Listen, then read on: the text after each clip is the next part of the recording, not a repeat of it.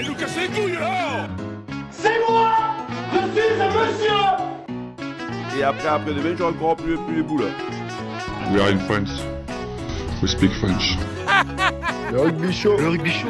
Le rugby show. Le rugby show Oh, c'est chaud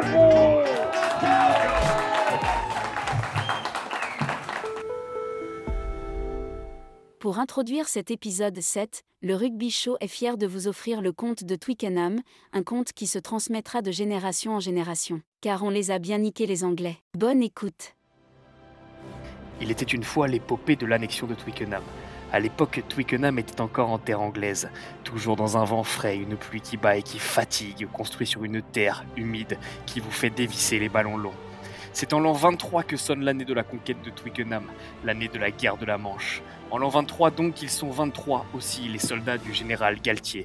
23 gladiateurs à entendre le God Save Nobody at All dans l'antre de l'enfer. Ces 23 sont 23 hommes prêts à en découdre. 23 Français qui doivent boître, 23 guerriers qui doivent vaincre pour créer l'exploit. Débute alors ce que l'on surnomme aujourd'hui la conquête de Twickenham. 80 minutes de combat, 80 minutes de grattage, 80 minutes de pieds, de mains. 80 minutes d'une partition sans carton, orchestrée à merveille, une symphonie sans fausse note, la prouesse d'un opéra maintenant classique. 80 minutes, 7 franchissements d'en but pour 53 coups. 23 hommes victorieux des enfers et des millions d'autres aux anges dans leur foyer. C'était du combat, de la rage, l'envie de créer l'exploit, l'envie de vaincre à Twickenham, là où nos ancêtres sont tombés, comme le bon vieux colonel Picamol qui n'y a jamais gagné. Si vous êtes en terre française aujourd'hui à Twickenham, c'est grâce à ces 23, c'est parce que le coq a bouffé la rose. Oh messieurs, quel plaisir Qu'est-ce que je suis content de vous retrouver aujourd'hui pour l'épisode 7 du Rugby Show. Ah c'est chaud Oh, bonsoir, Ah, c'est chaud très, très chaud. Ah, je Oh, sens que ça va être un bel épisode celui-là.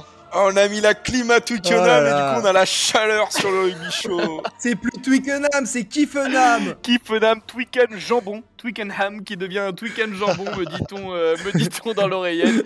Magnifique, euh, magnifique euh, prestation de nos bleus, monsieur. Et je crois qu'on en- on a- on avait qu'une envie, c'était d'en d'en découdre et d'en débriefer aujourd'hui dans le, dans le rugby pas froid, le rugby chaud. Et d'ailleurs, on s'excuse auprès de nos auditeurs et de nos auditrices. hein, cette euh, victoire, on va l'aborder en long, en large, en travers. Vous saurez tout, on vous le promet, de cette victoire historique des Français contre l'Angleterre. Malheureusement, on n'aura peut-être pas le temps d'aborder tous les sujets, sinon l'épisode va durer des heures. Oh là là, qu'est-ce que ça fait plaisir. Et les gars, on débattait il y a, il y a deux, trois épisodes, je crois, dans l'épisode 4 du Rugby Show. Est-ce que c'est bien Netflix qui fasse une série sur le Six Nations? on le rappelle, hein. Netflix, ils sont là pour faire aimer dans les vestiaires. Netflix, ils vont sortir un épisode sur ce match. Visionnaire le rugby show, visionnaire. Ouais, D'ailleurs, on devrait leur Oh là suggérer là. de sortir que cet épisode, puisque ça va Aïe, être le seul intéressant de toute la série, mais euh, incroyable. La très bonne nouvelle quand même, messieurs, de, de ce match, c'est la victoire euh, donc de la France euh, dans un stade qui n'avait pas été gagné depuis des années, puisque je rappelle que le colonel Picamol n'y a jamais gagné. D'autres comme euh, le colonel Guirado s'y sont euh, largement euh, fendus les, les cervicales. Casser les dents. Messieurs, cassez les dents et cassez les nous, dents. on s'est cassé la voix ce samedi. Casser la voix, casser la voix. Et est-ce qu'on se fait peut- peut-être un petite ambiance? Qu'est-ce que chacun, qu'est-ce que vous avez pensé de ce match euh, À commencer par euh, Helios peut-être? Moi, j'aurais commencé idéalement par une petite minute de silence avec euh, quelques sons de cloche et une petite musique d'enterrement pour commencer. Amazing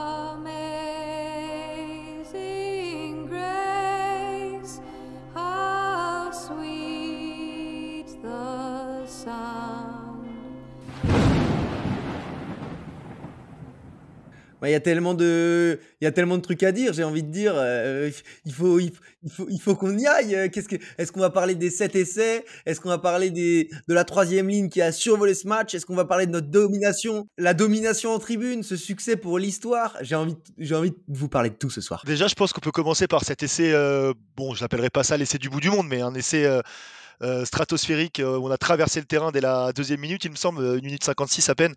Donc, euh, on peut commencer par le, par le début, quoi. Par notre ami euh, Toto Ramos. T'as Toto Ramos dans l'embut? Mais comme d'hab, Ouais, bah, ça a commencé au final 1 minute 30 où on gagnait chaque impact. C'est simple, les Français sur chaque ballon, ils avançaient. Les Anglais, ils, ils tapent le coup d'envoi, ils viennent jouer dans notre camp, on gagne les impacts, on gagne les impacts, on gagne les impacts. On leur rend le ballon, ils nous rendent le ballon jusqu'à cette, euh, jusqu'à cette passe après contact de, de, de, de Thibaut Flamand pour Olivon, pour Dumortier, pour Ramos qui va terminer. C'était Eh, le prince de la zinzina de Ramos. Zéro respect du plan de jeu. 100% French flair. Putain, quel joueur. Il nous a régalé tout le match. Tout le match. Bah ouais. Il a un sans faute. euh, Il, il a pris le maillot euh, pour la Coupe du Monde, comme dit Galtier. Là, il est vraiment venu le chercher, quoi. Je veux plus jamais entendre un débat sur euh, Ramos ou n'importe qui d'autre. C'est Ramos, c'est évident et qu'on n'en parle plus jamais. Et à parté, on a un Jamy nul qui est rentré et qui fait une rentrée très moyennasse, puis qui rate un coup de pied. Et, et il n'a pas été très bon en plus. Il n'a pas été très bon. Ouais, passe décisive quand même, passe décisive. Ouais, il n'a pas grand chose à faire. Et d'ailleurs, Elios, qu'est-ce que t'as pensé de, de Jamie Nul Il rentre à la 71e, à la 75e, il fait une passe décisive euh, chirurgicale, donc je pense pas qu'on peut lui demander beaucoup mieux. Et juste rapidement pour retourner sur, euh, sur Ramos et son importance dans le jeu collectif de l'équipe de France, euh, faut quand même rappeler qu'à l'origine de l'essai à la deuxième minute, c'est lui qui est positionné en demi d'ouverture et c'est lui qui, qui permet à Olivon de commencer à prendre la brèche. Je crois qu'il y a deux essais où il est d'ailleurs où il en position de 10 pour lancer pour lancer le jeu et, ça se termine et ça se termine derrière la ligne d'en anglaise. Du coup, euh, c'est c'est une bonne euh, une bonne alternance, une bonne complémentarité avec euh, avec Ntamak. C'est sûr, 100%. Non mais 8 sur 9 face au poteau, euh, on, va, on va arrêter de remettre en question euh, Ramos de toute façon. Vu qu'on a commencé par le fond du, la- le fond du terrain, peut-être qu'on peut, on peut maintenant passer à la ligne de trois quarts. euh, ceux qui étaient devant Ramos, Rico euh, has something to say? Ouais, non, bah écoutez, moi je pense qu'aujourd'hui on a vu euh, toute l'importance euh, de Danti, euh, souvent décrit comme un perforateur, pas French flair, pas technique, mais c'était la, pièce manquante des arrières du 15 de France. En fait, toute notre tactique de, contre-attaque, de, grattage contre-attaque essai direct, bah, elle prend tout son sens en fait quand on a Danti. Et, c'est là qu'on voit que tout le monde est critiqué Fabien sur le fait de remettre des joueurs pas forcément à 100% et être trop dans la continuité. On se rappelle de Gabin Villiers et entre autres. Et bah finalement voilà, il a, il nous a donné tort. Et, et, je me demande est-ce qu'aujourd'hui, pas comme un Vakatawa à l'époque, on n'est pas euh, totalement dépendant de, de Danti en fait derrière avec euh, ce schéma mis, mis en place par, euh, par Fabien? Je suis totalement d'accord avec toi. Je le disais dans l'épisode précédent. Évidemment que quand on a un Danti, on n'hésite pas avec un Moefana, le French flair par excellence. Danti, c'est un mec qui nous a gratté des ballons, qui nous, certes, il nous met deux pénalités, mais il nous met deux pénalités parce qu'il nous gagne un match. Et avoir un mec comme ça sur le terrain, ça nous a rassurés, ça nous a mis un smile, ça nous a fait tellement, kiffer. tellement. Oh là là, mais quel, mais quel bonheur, Elios, de voir ce match ensemble au, au ni 1 ni 2 et de voir ce Danti faire une prestation d'excellence. Ouais, encore une fois, on a passé un super moment euh, au ni une ni deux. Euh, encore un gros bisou à, Guillaume, le gérant du bar. Et, ouais, Danti, là, sur ce match-là, clairement, c'est un, cochon chercheur de truffes. Euh, C'est comme un goré qui fout la truffe là où tu mettrais même pas les pieds. Clairement, ça se voit qu'il avait coché ce match sur son calendrier et qu'il attendait que ça. Et comme tu l'as fait remarquer, Clément, évidemment qu'il a du déchet et qu'il nous coûte de pénalités. Mais c'est lui un peu le fer de lance de, cette équipe. Et en défense, honnêtement, il a, il a, mis le ton et c'est lui qui a lancé la dynamique. Il, était partout. Bah, comme par hasard, ça fait trois matchs qu'on qu'on parle du jeu au sol des Français qui est un petit peu moins efficace, etc. Là, on l'a retrouvé. Alors, est-ce que c'est dû à la présence de Danti sur le terrain, le fait qu'il nous fasse constamment avancer et que ce soit juste euh, une machine de guerre dans les rugs quand il va mettre les mains En général, euh, le ballon, il ne ressort jamais. Hein, quelques petits stats sur le jeu au sol. On a 75 pour- 74% de nos rugs qui sont joués en moins de 3 secondes. Et les Anglais, ils ont concédé 7 pénalités au sol. 11 pénalités au total, ce qui est un peu dans les standards internationaux, mais 7 au sol, ça fait quand même beaucoup. Et je pense qu'on a monté le curseur là depuis, euh, depuis ce premier match où bon, bah, on s'est fait pénaliser 18 fois, c'était un record. On a parlé du jeu des Français qui était, plus qui était plus adapté parce que les directives des arbitres avaient changé par rapport notamment au grattage. Là, aujourd'hui, euh, on, est, on, est bien revenu, euh, on est bien revenu sur notre sujet. Certes, derrière, il nous manquait une pièce manquante gratteuse comme ça, mais je pense que c'est surtout les arbitres qui, au fur et à mesure du Six Nations, ont mieux adopté les règles euh, données par World Rugby. En fait, on voit tout simplement que sur cette journée de Six Nations, on a un bien meilleur arbitrage, bien plus homogène. Je voulais juste vérifier que Rico était pas malade parce que depuis le début de, de, de cette magnifique euh, aventure du rugby show, il fait que critiquer les arbitres toutes les semaines. Et là, comme par hasard, cette semaine, illumination, il félicite le, le corps arbitral. Honnêtement, Rico, je, je t'applaudis je t'applaudis et je félicite le progrès. euh, On n'arrête pas le progrès. Bah, si on gagne, je critique pas. Il suffisait de me donner une petite victoire, quoi. Bon, les gars, moi je me sentais mal à l'aise de parler de Danti sans parler de Ficou.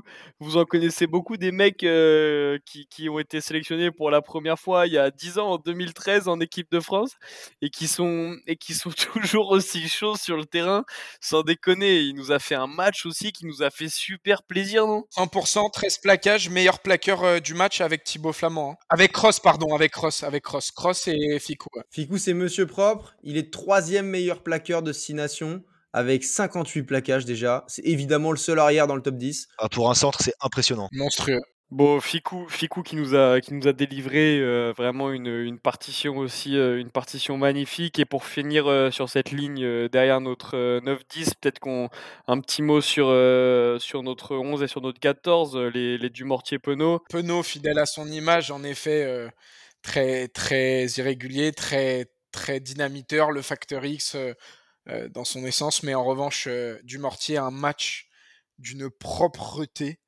pas une erreur, toujours bien placé quand il quitte son aile. Honnêtement, une caméra cachée sur son match, euh, pardon, isolée sur son match, vraiment, il a été d'une propreté excellente. Et ça fait en fait, même s'ils nous font rire parce que, à l'image d'Oval Masqué qui a mis le, le même des deux Spider-Man en parlant de Penaud et, et, du Mortier, c'est vrai qu'ils c'est la une même génération, des mêmes profils, mais en fait dans le jeu ils sont tellement différents.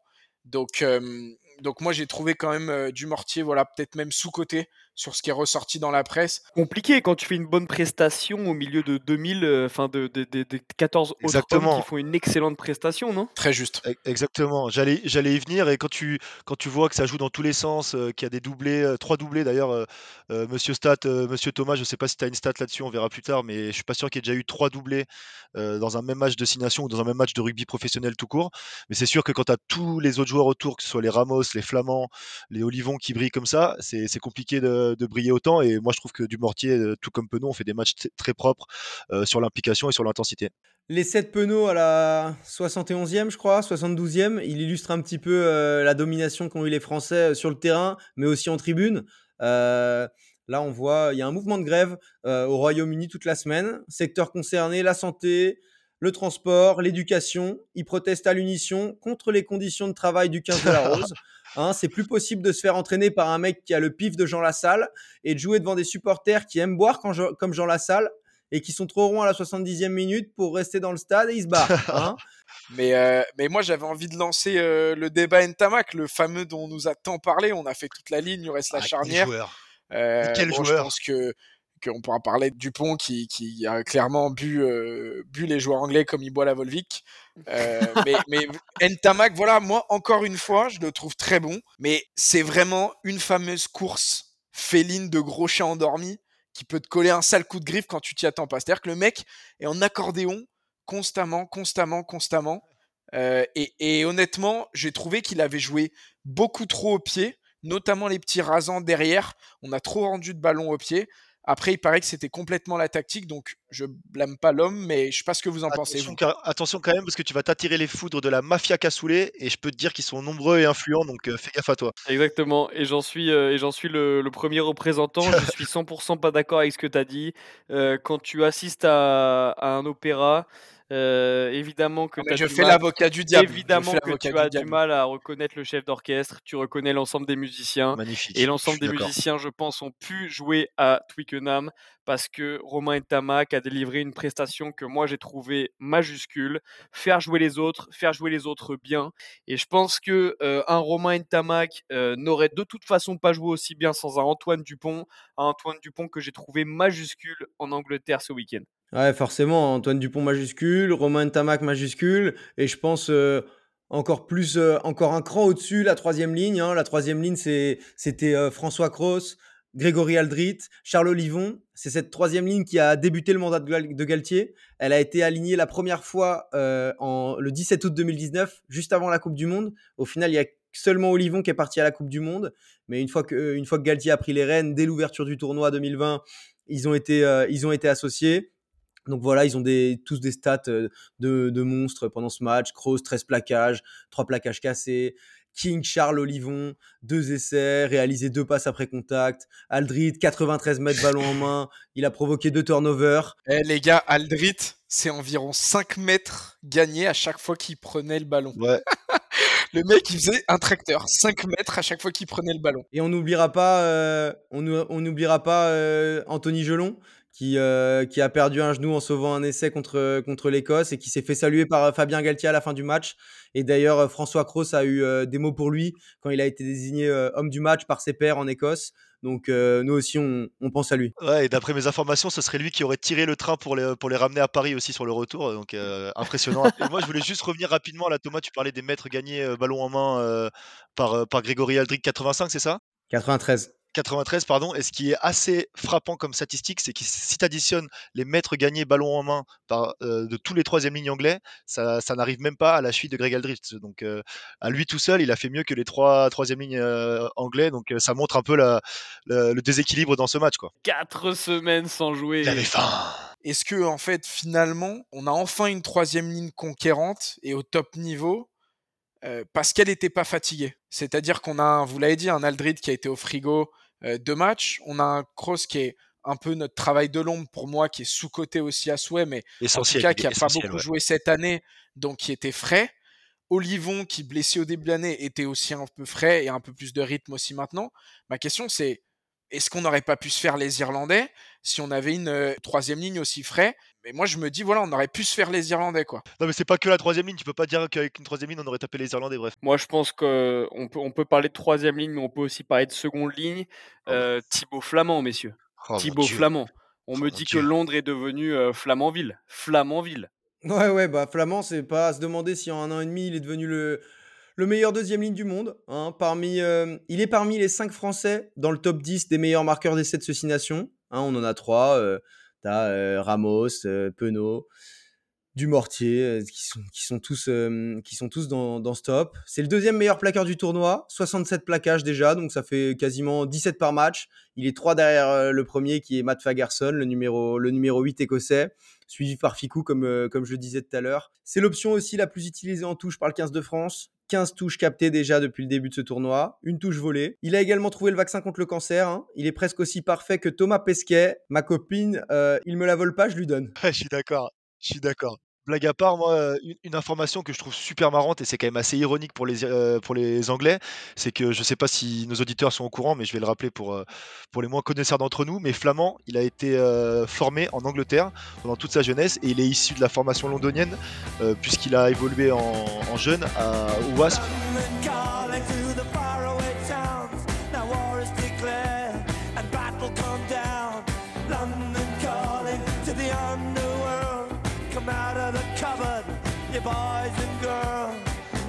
C'est assez, euh, assez dingue qu'un mec issu de la formation anglaise euh, leur mette la pine comme ça avec un magnifique doublé.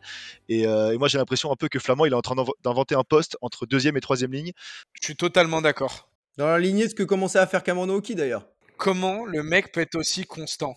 Ouais, et aussi, co- et aussi complet parce que le mec il a l'abattage d'un deuxième ligne avec euh, je sais pas combien de plaquages par match et à la fois il te met des crochets. Bref, euh, Flamand, euh, fer de lance de cette équipe, euh, impressionnant. Et honnêtement, moi je pense que c'est le, le joueur du tournoi. Il y, a, il y a des chances pour moi qu'il soit élu joueur du tournoi d'ailleurs. 100% d'accord, révélation. Première ligne, messieurs, peut-être que c'est le moment de passer à la première ligne. Elle déguérit Marchand bail. je vais, Moi, je vais commencer en disant que je m'excuse auprès de Fabien pour les attaques de la semaine dernière sur ses compos. Pardon, Fabien. Cette semaine, c'est une masterclass. Alors, bien sûr, Danti, c'est naturel. Ramos, c'est naturel. Euh, Cross, c'est naturel. Mais il a fait un pari énorme avec Aldeguerri. Il envoie un signal à son banc, et notamment à, à, Sipili, euh, comme quoi il va rester finisseur toute sa vie. Et, et on a l'impression que les finisseurs avec Galtien sont des finisseurs et resteront des finisseurs et des pauvres. Et je sais pas comment ils arrivent à, il arrive à les motiver et bravo à lui. Mais le, le, le pari Aldeguerri, grand bravo Monsieur Galtier. C'était un pari gagnant. euh, exceptionnel euh, et, encore une fois basé sur la continuité de leur expérience euh, commune. Ouais, carrément, hein, il était face à Ellis Gange, Baby Rhino, le, pilier, gauche anglais dont on parle Le beaucoup, mais ce, ce, ce fameux Baby Rhino, il était en moonwalk euh, dans les mêlées. euh. Ah ouais, à l'image de Marcus Smith sur, euh, sur la, la grosse pression subie par, euh, par, euh, par Antoine Dupont euh, vers la fin du match avant le avant l'essai d'Olivon. Là. Ah, c'est ça, il est retourné le creuser le tunnel sous la manche. En tout cas, vous avez pensé quoi? Ça vous a pas étonné un petit peu euh, Voilà, que ça soit le déguerri, si ça vous a étonné, mais euh, que voilà, ça, ça envoie un message fort à, à Falatea. Et, et, et c'est quoi votre avis sur ce banc qui est, qui est voué à y rester, entre guillemets? Bah, Falatea remplace à la 50e, donc comment dire, c'est chacun qui fait sa mi-temps et c'est chacun qui fait son taf. Donc bon, au-delà de finisseur, j'ai l'impression surtout que chacun a pris sa mi-temps. Et en plus de ça, euh, Aldeguerri fait un match monstrueux et quel respect pour, euh, quel respect pour Fabien, c'est tout. J'aurais pas dit mieux. euh, et j'allais vous demander, les gars, euh, en plus de la pluie d'essai qui s'est abattue sur, sur Twickenham, au bout de 15 minutes de jeu, on a vu euh, une pluie battante s'abattre. Et euh, on sait que l'entraînement du mercredi euh, s'est fait sous des trompes d'eau à Marcoussis. Euh, on les voit ensuite en parler dans le vestiaire avant la rencontre, dans les interviews, après le match, dans toutes les vidéos, que la pluie, ça va pas les perturber, etc. Moi, il y a une question que je me posais. Est-ce que la pluie, c'est pas bon pour nous, pour notre jeu désorganisé un petit peu? Ben, La pluie, ça fout un peu le bordel. Est-ce qu'on n'en a pas bénéficié de cette pluie? J'aimerais bien te dire qu'on a bénéficié de la pluie. euh, après, je pense juste que, que le French Flair, euh, le French Flair est quatre roues motrices euh, sur n'importe quelle, euh, n'importe quelle météo. hein. Ça, on est juste meilleur parce que je suis pas sûr qu'on maîtrise mieux euh, le jeu sous la pluie que les Anglais eux-mêmes, tu vois, les inventeurs de- du jeu sous la pluie. Mais de toute façon, quoi qu'il en soit, encore fo- une fois, une masterclass de Galtier du pôle communication de la FFR qui nous met un grande mêlée où le mec nous dit c'est le match de votre vie, comme par hasard ça tombe, qui dit le mercredi il pleut des trombes, on continue, ça va être sûrement être ça en Angleterre, comme par hasard ça arrive, et des signaux en veux-tu, en voilà, et l'émotion qui va bien à la fin, quel, quel com encore une fois, enfin, euh, même dans le, voilà, la stratégie de communication est, est quand même exceptionnelle et on a quelquefois l'impression que c'est un peu mise en scène, mais bon, c'est du Fabien. 100% d'accord avec toi. Euh, c'est c'est un, c'est un très bon communicant, mais c'est un très bon communicant à qui ça, avec qui ça fonctionne. Et juste, messieurs, et je vais remplacer Thomas euh, sur le, le Monsieur Data, j'ai vu une infographie très intéressante euh, sur la dernière fois que le 15 de France a gagné à Twickenham dans le tournoi. La dernière fois que le 15 a gagné à Twickenham dans le tournoi, Jacques Chirac était président. Mes chers compatriotes de métropole, d'outre-mer, de l'étranger. Oula, c'était pas hier. Raphaël Nadal allait remporter son premier Roland Garros. Zizou, Zizou, messieurs, allez revenir. Pas ça, Zinedine. Pas ça, Mais Zinedine. surtout, et là, accrochez-vous, le Biarritz Olympique allait soulever son quatrième bouclier de Le Brennus. Pays basque dignement a choisi son représentant, une couleur, un maillot, une seule équipe, c'est le BO. Oula, ça donne un coup de vieux, ça. Ouh là là, on n'est pas jeune. Je crois, messieurs, que ça donne un gros coup de vieux, euh, n'est-ce pas, Elios?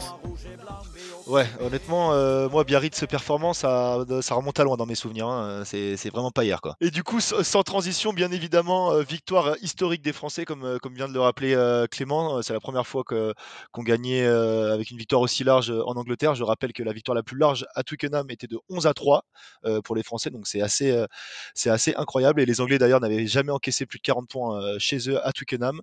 Après, moi, j'avais une question pour vous pour clôturer ce sujet. Est-ce que selon vous, c'est le plus beau match de l'ère Galtier malgré le fait que, bien évidemment, on ait euh, rencontré une équipe d'Angleterre euh, amoindrie et, euh, hors de forme. Qu'est-ce que vous en pensez? Est-ce que c'est le plus beau match de l'ère Galtier? Et est-ce qu'on peut dire que ce tournoi est déjà réussi? Là, on est dans l'irrationnel. Allez, on- Dupont qui met les cannes. C'est un triomphe. Vive les Bleus. Vive la France. Moi, euh, si je peux être le premier à répondre dans cette histoire, euh, j'ose espérer que le plus beau match de l'ère Galtier, ce sera la finale de la Coupe du Monde euh, qui nous arrive dans, dans quelques mois. Et, euh, et j'ai l'impression juste que c'est le beau morceau au milieu d'une partition qui va nous permettre de, qui va nous permettre de décoller au, au mois d'octobre. Bah, moi, j'ai quand même trouvé, et encore une fois pour faire l'avocat du diable, euh, que on a eu de la chance. lui, mais On a eu de la chance. La claquette de Ntamak, le coup de pied, le truc. À chaque fois, on a eu énormément de chance sur plein de points. Encore une fois, euh, c'est historique parce que c'est- à Twickenham. Si c'était chez nous, bon, ils étaient passés à travers et point barre. Quoi. Moi, le match, le- je trouvais que c'était le match le plus spectaculaire parce que bon bah voilà, c'était c'était génial. En plus, c'était les Anglais, nos meilleurs ennemis. Après, euh, est-ce qu'on s'y attendait pas un petit peu à cette victoire quand même? On Non. était favoris, on savait que les Anglais non, ils étaient faibles. Les Anglais ils étaient Oh faibles. Les Anglais ils étaient faibles. Moi je m'attends- on s'attendait pas, on s'attendait pas à une déculottée pareille. Mais j'ai envie de vous dire, est-ce que c'est le meilleur match sous l'air Galtier? Moi j'ai trouvé que contre les Blacks, c'était encore plus impressionnant. Un niveau plus impressionnant. exactement ce que j'allais dire, Thomas. Mais de toute façon, l'adversité amène du niveau. Oh, messieurs, on avait quand même des adversaires. Comme l'a dit Thomas, c'est notre meilleur ennemi. Euh, Quoi qu'il arrive, les Bleus en forme, pas en forme. Quand ils nous ont battus, c'était toujours aux anges. Bah là, on, était, on peut se permettre d'être aux anges. Ouais, en tout cas, les gars, euh, moi, ça m'a fait bien plaisir de voir euh, Penaud qui chambre euh, Stewart sur, euh, sur son essai, qui lui tire la langue et qui lui fait euh, euh, un beau chambrage avec une belle grimace. Euh, ça, ça m'a fait vraiment plaisir. Après, je voulais juste, euh, de- pour finir sur ce sujet, revenir sur, euh, sur le fait que l'Angleterre, euh, le rugby anglais va pas bien. Et moi, même si on aime bien, euh, bien voir souffrir les Anglais, ça me fait beaucoup de mal de voir les Anglais dans, ce, dans cette situation. Et il faut pas oublier d'où on vient, puisqu'on a perdu euh, 44 à 8 chez eux en 2019. Et en parlant d'équipe qui va mal, je voulais vous lancer sur le Pays de Galles qui va un peu mieux cette semaine après sa belle victoire à Rome. Qu'est-ce que vous avez à me dire sur ce match, les gars? Ah, moi j'étais déçu, j'avais j'avais tous les espoirs, tous mes espoirs ils reposaient contre sur les sur l'Italie. En tout cas, j'avais vraiment de voir, envie de voir cette équipe d'Italie gagner. On en avait parlé, peut-être que voilà, la Capuzzo dépendance allait, allait jouer en leur défaveur. Il s'est avéré que les Italiens, j'ai trouvé, ont produit un jeu exceptionnel. Ils n'ont pas réussi à finir les coups et je pense que non. ils ont perdu à cause de leurs Mais erreurs. non, ils sont passés pas à travers de jeu. leur match, ils ont reloupé leur, Mais ça leur va, ils ont, intro. ils ont fait des actions Non, exceptionnelles. T'as pas regardé le match. Ils ont fait que des actions exceptionnelles. loupé. Ils font que jouer à la main. C'est le joga bonito, bah, l'Italie. très bien, mais ils ont loupé leur début de match et ensuite ils ont ils sont passés à travers, ils sont passés à travers complètement du seul match qui était à leur portée. Peut-être que c'est à quand, mais c'est tu sais quelquefois on te dit ce match il est à ta portée et tu te tu te relâches un peu. Et ce qui s'est passé ça, ils devaient le gagner 200 fois ce match. Liam Ah, Williams, il passe comme toi, tu passes en, en tercera B de la Ligue euh, troisième régionale d'Espagne. Non, c'est pas normal à ce niveau. C'est pas normal. C'est euh, c'est peut-être le seul match de l'histoire du Six Nations où l'Italie était supposée gagner, était favorite. Bon, moi, moi je les croyais favoris en tout cas. Euh, c'est un petit peu comme euh, voilà, hein, quand tu es là en soirée et que tu, tu prends râteau sur râteau. Là, on te dit ce soir, cette meuf, elle est pour toi. À 22h, t'es es blackout. C'est exactement ça, t'es blackout à 22h. Messieurs, l'autre match du week-end peut-être avec euh, l'Écosse qui, recevait l'Irlande? Eh ben, l'Irlande, euh, sur un pic de performance constant euh, à la grande, euh, comparable à la grande époque néo-zélandaise. Euh, on se demande euh, ce qui peut les arrêter. Euh, un- une première mi-temps, on se dit ça va être pour les Écossais. Et puis, et puis un banc, un groupe un peu hein, comme le nôtre, euh, un vrai groupe qui a su redresser la barre. euh, je vois mal comment les Anglais vont pouvoir faire quelque chose en Irlande le lendemain de Saint-Patrick avec Mac Hansen qui dit tout le monde déteste l'Angleterre. Ah, Il a pas tort. hein. J'ai du mal à voir. Et du coup, pour enchaîner avec, euh, avec ça, on a, on a pas mal de, on a pas mal d'auditeurs qui nous ont posé la question euh, aujourd'hui, euh, notamment, euh, notamment Ziquet, Augustin, Gofax et Pierre, qui, euh, qui voulaient savoir si nos chances étaient encore, euh, étaient encore en vie dans ce Six Nations. On rappelle, on est 4 points derrière les Irlandais. Il reste un seul match à jouer. Mais, mais, mais, euh, les Irlandais ont blessé leurs deux talonneurs pendant ce match. On a d'ailleurs vu Josh Van Der Fleer qui lançait les touches euh, après, euh, pendant, pendant la deuxième mi-temps. Donc double blessure du talonneur, plus Gary Ringrose, le centre qui s'est blessé, Ian Anderson, le deuxième ligne qui s'est blessé. Donc on se dit que on peut avoir de l'espoir après une telle rousse des Anglais qui auront sûrement à cœur de se racheter. Un petit sursaut d'orgueil, moi j'en attends pas moins de leur part. bah ça, c'est Donc sûr. pour une fois, pour une fois, on va être pour les Anglais. Et, euh, et je pense, je pense que la victoire elle est difficilement envisageable, mais on sait jamais. C'est vrai qu'on sait jamais, et euh, je le rappelle en tant que pronostiqueur professionnel que la cote pour que la France gagne ce tournoi est de 12, et je pense que même l'autre tocard euh, qui fait la chronique, là, le, le ticket le moins gagnant, je sais plus comment il s'appelle, l'autre mec là, je pense que même lui il recommanderait pas, il recommanderait pas ce pari honnêtement. hein. Il y a peu de chances que ça passe. Et merci à tous de nous avoir écoutés. C'était l'épisode 7 du Rugby Show. L'épisode 7, évidemment, euh, comme, un, comme un dimanche. On s'est retrouvés euh, tous ensemble pour euh, déblatérer, discuter, euh, conclure, euh, terminer un peu euh, euh, votre amour de la France. Quel match, quel match. On le rappelle, 53-10. Un Angleterre-France à Twickenham, 17h45, un samedi. On s'en rappellera probablement toute notre vie. Et n'oubliez pas de transmettre le compte de Twickenham à vos enfants. Et surtout, n'oubliez pas le rugby show. Oh là là, qu'est-ce que c'est chaud C'est C'est chaud, c'est chaud, chaud, chaud, chaud, chaud, gros. Anglais enculé Chaud chaud